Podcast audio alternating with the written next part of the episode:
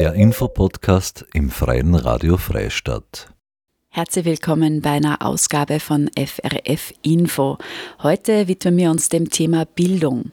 Bildung ist unser Kapital der Zukunft und dennoch spitzt sich die Lage in der Bildung zu. Für Lehrerinnen und Lehrer, für Schülerinnen und Schüler werden die Arbeitsbedingungen immer schwieriger. Im Bildungssystem brennt's, sagen viele. Und deshalb rufen zahlreiche Initiativen, Organisationen und Einzelpersonen in ganz Österreich zu einem Aktionstag Bildung am 15. Juni auf. Bei mir im Studio zu Gast ist jetzt Peter Nowak. Er ist Mittelschullehrer in Freistadt und auch auch äh, engagiert bei der ÖLI, bei der österreichischen Lehrerinnen- und Lehrerinitiative. Ja, herzlichen Dank fürs Kommen. Ja, danke sehr für die Einladung. Wo brennt's? Wenn unter das ganze Lauf unter dem Titel Schule brennt, wo brennt's? Wo sind die größten Baustellen in unserem Bildungssystem? Na, schon langsam könnte man sagen, es ist eine einzige Baustelle. Äh, und ja, die brennt einerseits bei den ganzen Arbeitsbedingungen für die Kollegen und Kolleginnen. Äh, andererseits äh, bei der Ausbildung, äh, also man könnte eigentlich vorn anfangen beim Schulsystem und das Ganze bis hinten durchschauen äh, und ja, es ist eine Baustelle. Eine Baustelle, die schon lange besteht oder die jetzt sukzessive sich so gebildet hat? Prinzipiell müsste man sagen, dass alles seit ja, keine Ahnung, 10, 15 Jahren ein einziges Sparpaket ist. Äh, maximal kostenneutral, aber im Prinzip geht es nur darum, um einzusparen. Also die damalige ja, noch Unterrichtsministerin Gera hat gesagt, sie hat ein Budget zu sanieren und das zieht sich wie ein roter Faden bis jetzt durch. Das heißt, es wird gespart an Personal, es wird gespart an Material oder wie kann ich das verstehen? Wie schaut das in der Praxis aus? Na, äh, am Personal zu sparen, das beginnt jetzt momentan beim Lehrermangel. Das ist das allererste. Dadurch, dass ich bei der ÖLI, bei der österreichischen Lehrerinneninitiative aktiv bin, habe ich ganz viele äh, Kontakte, unter anderem zu Kollegen, Kolleginnen, äh, die schon äh, länger pensioniert sind und die haben gesagt, was der, wie ich da angefangen habe, haben sie mir schon gesagt, da gibt es einmal einen Lehrerinnenmangel und der wird so um 2020 sein. Aber da bin ich eh schon in Pension, das trifft mich eh nicht mehr. Äh, ja, also das war vor, also wer die Bevölkerungspyramide in Österreich kennt, der weiß, dass jetzt dann einmal die geburtenstarken Jahrgänge 62, 63, 64, also 1962, 63, 64 in Pension gehen werden. Das sind nur zwei, drei Jahre und äh, wir haben jetzt schon Lehrerinnenmangel und der wird sich zu einer veritablen Lücke heranwachsen. Das war absehbar und waren dann äh, Minister, Ministerialräte oder wer auch immer sagen, äh, ja, das konnten wir nicht sehen kommen oder das ist ganz plötzlich da gewesen. Das ist eigentlich so, wie wenn man draufkommt, dass Weihnachten am 24. ist oder Ostern wieder mehr an einen Sonntag fällt. Ja, also Verständnis hat sich dafür in Grenzen. Das heißt, es wurde einfach komplett verabsäumt, auch in der Ausbildung was zu ändern, weil, soweit ich das verstehe, werden ja Studienzeiten eher erhöht, äh, Zugänge eher erschwert äh, und, oder Ausbildungen gleich ganz gestrichen. Beides. ja, das haben wir eh bei den Baustellen.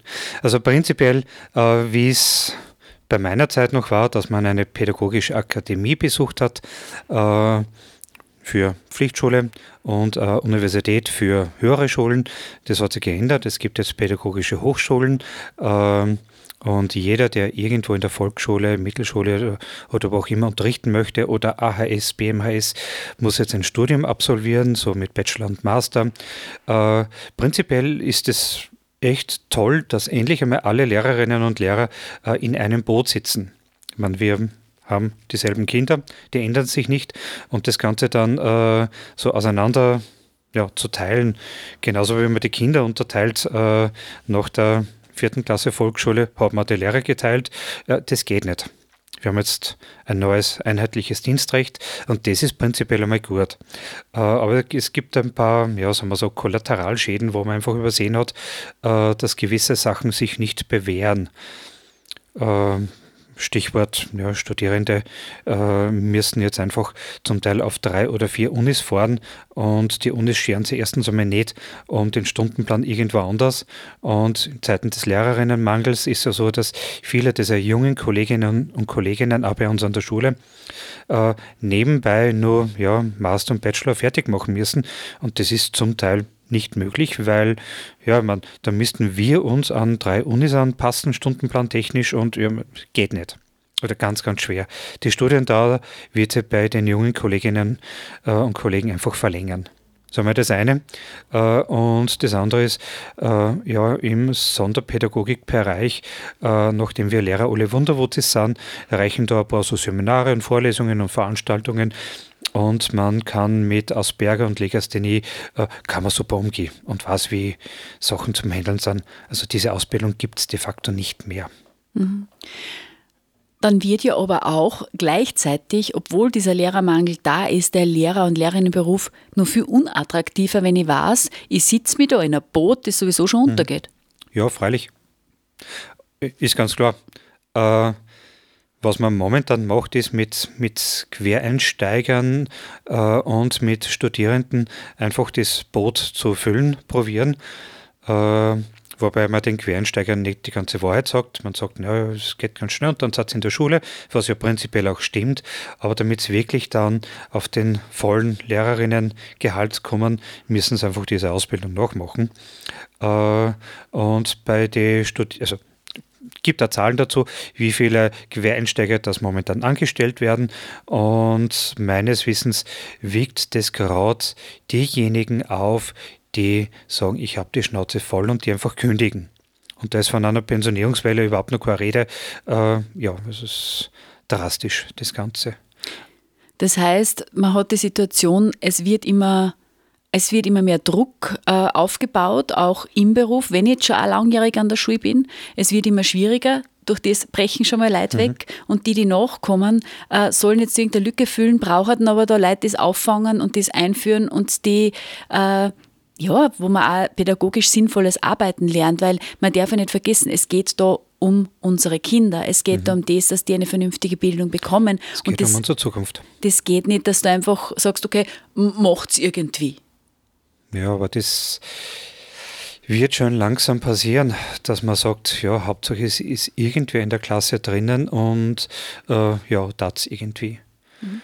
Also dieser, dieser Druck, der aufgebaut wird, äh, man, das ist ab und zu, ich froh bin, dass ich in der Mittelschule bin, weil was ich zum Teil mitkriege, was in manchen Volksschulen, speziell in den Ballungsräumen, los ist in den vierten Klassen, dass die Lehrerinnen äh, einfach ja, fast gezwungen werden, das lauter Ansa hergeben, weil sonst das Kind keine Chance hat, in einer AHS genommen zu werden. Und diesen Druck haben wir nicht. Von dem her mal. Aber es hat sich über die Jahre hinweg hat einfach einiges aufgebaut. Wie ich angefangen habe vor, meine Güte, 20, 25 Jahren, äh, natürlich war viel zu machen und es war ein Fulltime-Job.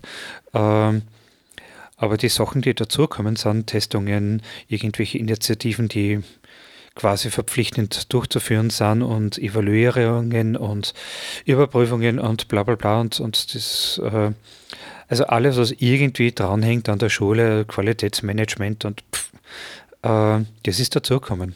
Das heißt, es kommt zusätzlich zu der vollen Lehre noch ganz viel Administratives dazu, mhm. das dann, wo man dann eben Abstriche in der Pädagogik machen muss. Ja, natürlich.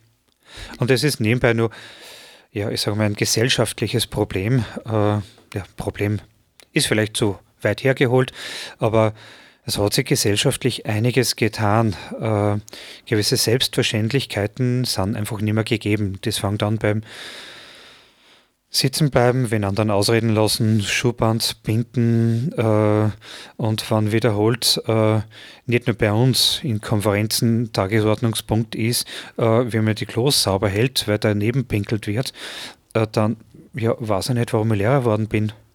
Also es geht um ganz viele andere Basics, basale Sachen, um, um Zusammenleben, um Sozialisierung, um ja, und wenn ich, wenn ich anschaue, was ich vor 20 Jahren, ich, meine, ich weiß, soll man nicht vergleichen, ist mir ganz klar, aber ich weiß nur, was ich vor 20 Jahren in Mathematik oder in Biologie unterrichtet habe. Und mittlerweile muss man gewisse Abstriche machen, weil einfach die Zeit fehlt. Mhm. Das heißt, was pädagogisch sinnvoll ist und was die Bildungspolitik vorgibt, das klafft inzwischen so weit auseinander, dass da richtige Gräben sich auftun und die kann man nicht mehr überbrücken. Oder nur mehr mit äußerst großem hm. menschenmöglichen Aufwand, wo Sachen auf der Strecke bleiben. Naja, prinzipiell denke ich mal, wir Lehrer äh, sind durch die Bank so gepolst, dass wir schauen, dass wir alles, was irgendwie möglich ist, den Kindern ermöglichen.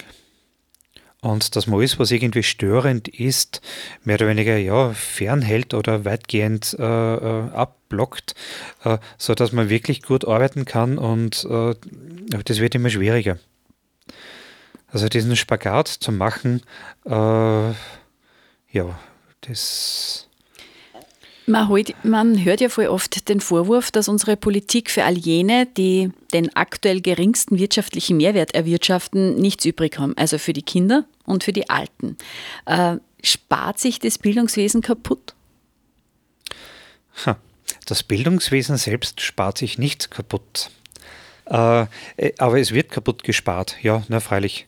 Ich kann nicht immer sagen, äh, alles wird besser, alles bleibt besser und wieder ein großer Wurf äh, in der Bildung und jetzt, äh, jetzt bringen wir die Handys und Tablets und, und, und äh, Chromebooks und Laptops in die Schulen, Digitalisierungsoffensive.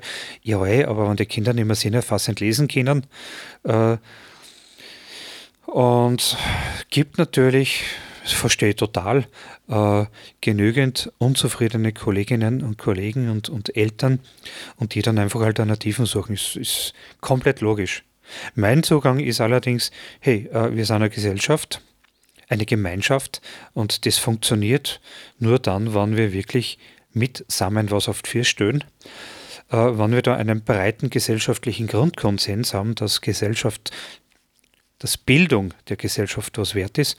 Ja, und dieser Grundkonsens ist, war, glaube ich, in Österreich nie so wirklich hundertprozentig gegeben, wenn man in andere Staaten schaut. Aber äh, momentan ja, sind es seitens der Politik Lippenbekenntnisse und nicht mehr. Gibt es eh gewisse ja, politische Fraktionen, Strömungen, die bekannt ist für Lippenbekenntnisse. Aber gut. Äh, ja, und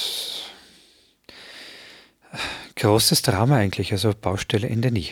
Ja, von einem Lippenbekenntnis kann man halt nichts überschneiden. Genau, ja. Mhm. Da sind wir jetzt eh schon bei dem, du sagst, man muss aktiv werden, man muss was tun. Du bist bei mhm, der genau. äh, ÖLI UG, also bei der österreichischen Lehrerinneninitiative und unabhängig Gewerkschafter, Gewerkschafterinnen. Ähm, warum engagierst du dich da? Also warum sagst du, gehst diesen Weg? Boah. Gute Frage. Äh, Andererseits bin ich irgendwie in das, ja, was heißt, hineingewachsen, irgendwie reinkommen in dieses, ja, ich will nicht sagen Fahrwasser, aber in diese Richtung. Aber ähm, wir sind eine unabhängige Fraktion, ganz einfach, also wir gehören keiner politischen Partei an. Wir sind eher so im, im, ja, im linken Spektrum, sage ich mal, äh, verwurzelt. Aber das Tolle bei uns ist einfach, bei uns haben alle Meinungen Platz. Man kann über alles reden. Manchmal geht es bei uns ja, deswegen relativ lustig zu. Aber es geht darum, dass wir uns engagieren, dass wir für die ganzen Kolleginnen und Kollegen und natürlich auch für die Kinder und das wirkt natürlich auch auf die Eltern, dass wir einfach gute Voraussetzungen schaffen und uns dafür einsetzen. Jetzt haben wir viel über unser Bildungswesen lamentiert, mhm. äh, aber es gibt ja eben Leute, die aufstehen, ja. die eine Veränderung fordern. Genau. Ja. Und genau deswegen sind wir eigentlich halt da. Äh, es gibt jetzt einfach auch so diesen, diesen Punkt, wo man sagt, hey, es brennt wirklich der Hut, wir müssen was tun. Und jetzt ist im, äh, am 15. Juni der Aktionstag Bildung. Wer geht da auf die Straße? Es sind Gott sei Dank nicht nur die Lehrerinnen und Lehrer. Das ist getragen von einer ganz breiten Plattform. Äh, es sind dabei äh, Schülerinnen, Schüler, Studierende, es sind natürlich auch Lehrer dabei. Äh, also alles, was irgendwie im Bildungsbereich mit, ganz jetzt wurscht, was, was für Bereich, was für, was, für, was für Part, ob das Nachmittagsbetreuung ist, Freizeitpädagogik ist, ob das jetzt Eltern sind, sind da dabei aufgerufen, äh, einfach zu kommen, mitzumachen, weil es wirklich um das ganze System, um den ganzen Komplex Bildung geht. Und es ist irgendwie schwierig, das an irgendwem festzumachen. Und, und äh, es sind so viele Menschen, Organisationen äh, dabei. Äh, aber eins eint uns bei, bei allen unterschiedlichen Meinungen, Einstellungen dazu, wir sehen, es muss etwas getan werden, weil sonst erleiden wir Schiffbruch und das wollen wir nicht. Mhm. Das ist eine Aktion, die in ganz Österreich stattfindet. Also äh, Zentrum ist natürlich Wien, mhm, aber genau. auch in Oberösterreich wird es was geben. Genau. Am Donnerstag, 15. Juni um 17 Uhr wird am Martin-Luther-Platz, also das ist äh, Landstraße beim Talier, äh, das ist ein kleiner Platz nebenbei, wird eine Kundgebung stattfinden, äh, wo wir einfach einmal darauf hinweisen wollen, äh, dass ja, in Österreich im Bildungsbereich einiges schief läuft. Äh, es gibt ja einen großen Forderungskatalog äh, und ja, es ist, ich bin froh, dass endlich einmal sowas gibt. So einen, ja, ich sage mal, eigentlich ist es ein erster Aufschrei. Äh, und wie gesagt, wir sind versammelt. Es ist jetzt in den Medien, wo es um die Freizeitpädagoginnen äh, geht, mit diesem ja, scheinbar neu zu schaffenden Berufszweig der Assistenzpädagoginnen, äh, was eigentlich auch ein Sparpaket ist und dem Lehrermangel entgegenwirken soll. Äh, ja, es, es, gibt so viele Baustellen, die sich interessanterweise jetzt gerade auch auftun, äh, jetzt wo dieser Aktionstag geplant ist. Ja, es, ich hoffe, es endet nicht damit und Ziel ist es, dass wirklich Bildung wieder äh, Einzug hält in den öffentlichen Diskurs. Weil ja, ich meine, jetzt hat es Pandemie gegeben, Wirtschaftskrise und wir waren eh kurz vor der, kurz vor Corona, waren wir eh irgendwie drauf und dran, dass das wieder ein wenig ein Thema wird, äh, wie es in der Bildung, in der Bildungslandschaft in Österreich weitergehen soll. Aber jetzt ist alles überdeckt. Wir freuen uns äh, endlich, dass wir wieder im Wirtshaus sitzen können, dass Theater möglich ist. Eh, passt wunderbar, freue mich ab. Aber die Bildung bleibt. Und es wird nicht besser. Es ist nicht besser geworden. Und man muss aufstehen und etwas unternehmen und sich nur irgendwo an den Strand setzen und, und abzufeiern und darauf zu warten, zu warten, dass es besser wird. Geht nicht. Mhm. Das heißt, du hast gesagt, es, es, sind ganz viele Bündnisse, die sich da zusammenschließen, ganz viele Organisationen. Es gibt diesen Forderungskatalog. Wem wird der dann präsentiert? Also wo sollen die ganzen Forderungen hin? Hm. Von der Straße dann wirklich ähm, zu den Verantwortlichen wo die hin sollen. Also unser Hauptanliegen ist einfach einmal, äh, dass diese Forderungen, diese ja, Problematik, dass es wirklich brennt, äh, nicht nur unter den Fingernägeln, es brennt überall, äh, dass das einmal in die Bevölkerung hineingetragen wird, dass das einmal wahrgenommen wird. Äh, es gibt also diese ganzen Initiativen, die da dabei sind, also ganz wurscht, wer das ist. Es gibt ja eh die Kontakte äh, mit äh, dem Bildungsministerium, mit den Bildungsdirektionen. Äh, da sind wir live dabei und, und geben das weiter.